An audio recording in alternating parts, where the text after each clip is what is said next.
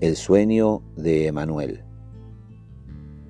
Unos minutos antes, había dejado a dos pasajeros y sus cuatro valijas vacías en el aeropuerto internacional Ministro Pistarini.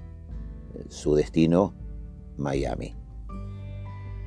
Al despedirnos en la Terminal C, no me atreví a prender la aplicación dentro del aeropuerto por temor a los violentos. Ya en la autopista Richeri me conecté y enseguida sonó el primer ofrecimiento de viaje. Solo indicaba que sería uno largo de más de 40 minutos. Lo confirmé.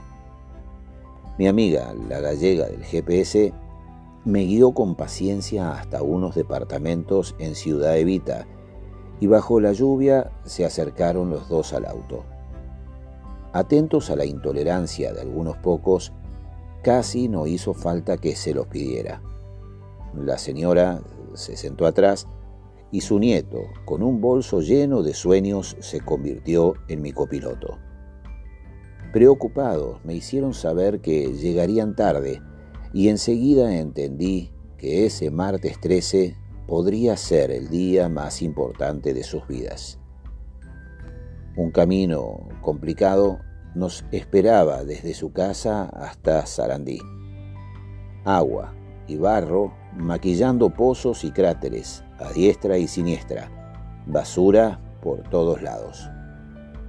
Había hecho este camino hacía pocos días y sabía que el tremendo abandono me volvería a golpear.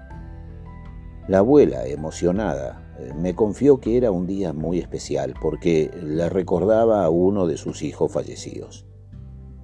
Juego en italiano, se atrevió tímido Emanuel. ¿En qué posición? De seis. De a poco Emma se fue largando y guardaba silencio cada vez que su abuela protectora pronunciaba una palabra. Enseguida entendí que esa relación amorosa era el espejo de una linda familia, humilde, pero muy rica en respeto. Me animé a hablarle como si fuese mi hijo o aquel Rufino de 14 años. Nunca te arrepientas de luchar por tus sueños, Emma. El GPS indicaba que llegaríamos unos minutos más tarde de la hora pactada. Lo esperaban solo a él había pasado la primera y dura prueba que a otros cuatro había dejado afuera. Faltando apenas un par de kilómetros, lo noté nervioso, asustado y al mismo tiempo con una esperanza que iluminaba su prolijo y serio rostro. La nona me confesó que su nieto le estaba devolviendo la alegría perdida hacía años y que lo acompañaría las veces que necesitara. No estoy seguro qué me pasó, pero tuve la necesidad de preguntarles con sumo respeto si eran creyentes, como si acaso importara.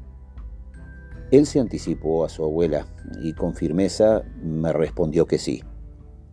Me atreví sin temor a preguntarle por su religión y otra vez se adelantó convencido. Somos católicos. Su fe podría haber sido distinta a la mía y nada hubiera cambiado mi arranque emocional impensado. Entonces te pido que aceptes un regalo, Emma. Por favor, abrí la guantera y vas a encontrar un rosario. Es muy especial para mí. Me lo regaló mi hija hace unos años y quiero que sea tuyo. Dudando, lo tomó en sus manos y mientras su abuela intentaba secarse los ojos, no dudó en colgárselo en su cuello. Emocionada, mientras seguía luchando contra sus cansadas lágrimas, la linda señora me insistía con su tierna voz quebrada. Nunca me olvidaré de este día, señor. Llegamos al Tita Matiusi. Entramos al soñado predio de Racing Club de Avellaneda. Estacioné para que bajara entre los charcos. Sentí que su corazón galopaba a mil mientras su abuela repetía, como el más experimentado técnico, No pienses en nosotros, Emma, pensá solo en vos, concentrate y disfrutá. Primero le di la mano a ella y cuando intenté hacerlo con él, me la cambió por un beso con abrazo, agradeciéndome al oído una vez más el simple rosario. Bajaron.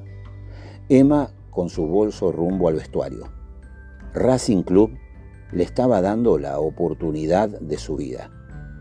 Me alejé nostálgico, buscando una respuesta a ese arranque impensado de regalar un rosario que me había traído Cami de un viaje anhelado y que Mario, en silencio, me había convencido de llevar en el auto como compañía y protección en mis viajes diarios.